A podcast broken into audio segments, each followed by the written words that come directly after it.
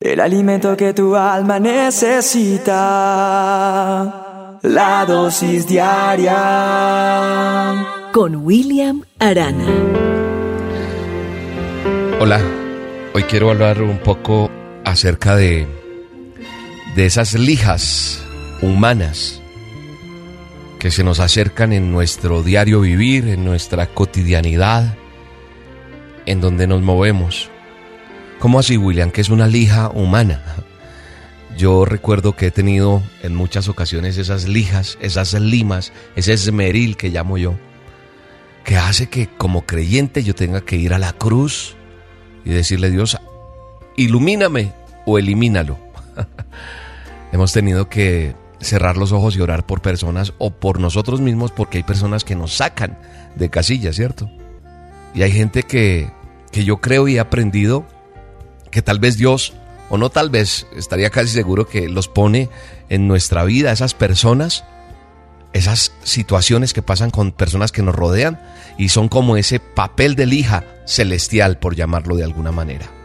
Sí, yo creo que todos tenemos personas en nuestra vida que nos vuelven locos, pero esas personas que tal vez te irritan, Dios las ha usado para quitar de nosotros esos bordes ásperos y darle forma a nuestro carácter.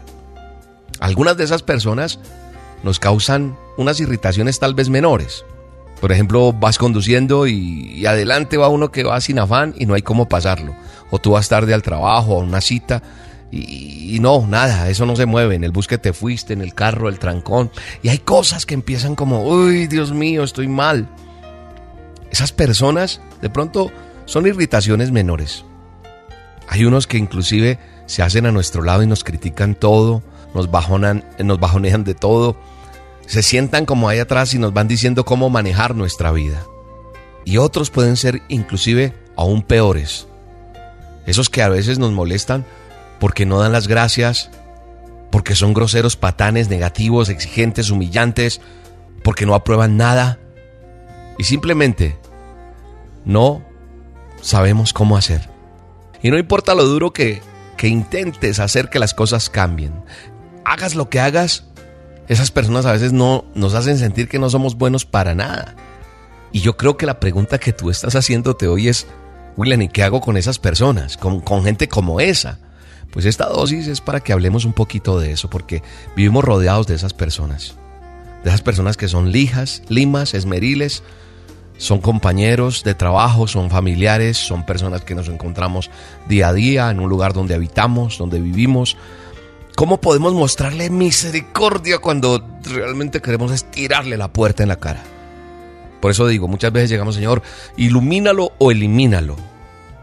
Yo creo que, que una de las cosas que me ha enseñado un poco, sin ser el más perfecto al hacerlo, pero que me enseña a poder enfrentar a esas personas, esas limas, celestiales, humanas. O sea, es que me envía Dios para cambiar mi forma de ser, mi carácter, mi temperamento. Eso, para dar un mejor fruto. He aprendido a mirar detrás de lo que son, es decir, de cómo se comportan.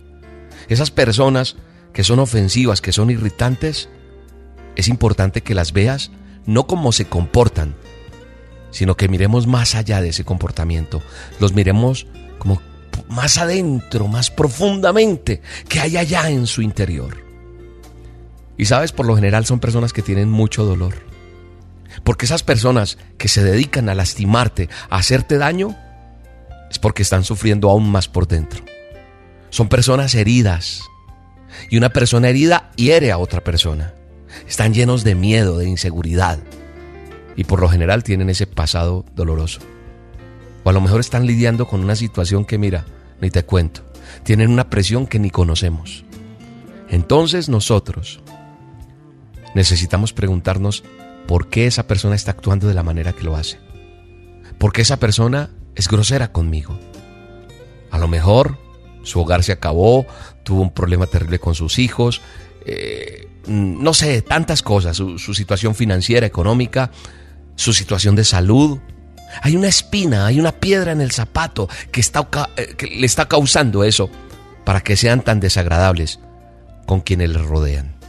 Así que hoy la clave en esta dosis es mirar más allá del comportamiento, mirar el dolor y entender y no permitir que me hagan daño. Por eso la Biblia, el manual de instrucciones, trae un consejo muy sabio para hoy en esta dosis. Dice el Proverbios 12.6, 12.16, perdón. El necio muestra enseguida su enojo, pero el prudente pasa por alto el insulto. ¿Por qué la gente sabia ignora un insulto? Porque cuando uno tiene sabiduría, como dice la Biblia, mira el dolor detrás de ese comportamiento. Y cuando entendemos el dolor de las personas, eso ayuda a responder con paciencia. El necio muestra enseguida su enojo, pero el prudente pasa por alto el insulto. Oremos.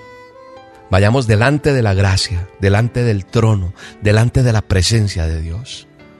Y digámosle, Señor, ayúdanos, ayúdanos a estar delante de tu presencia.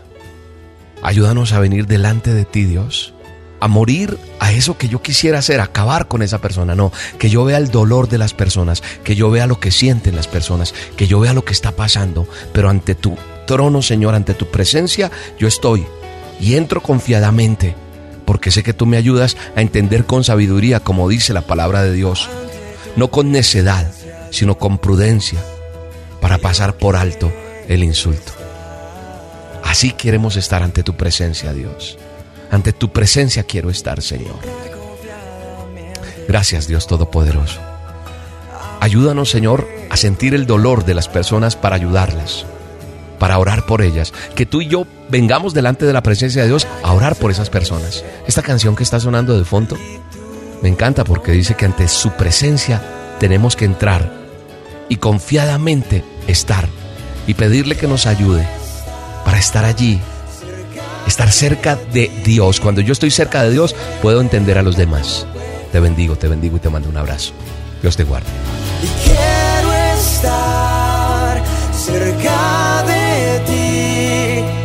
Cerca como pueda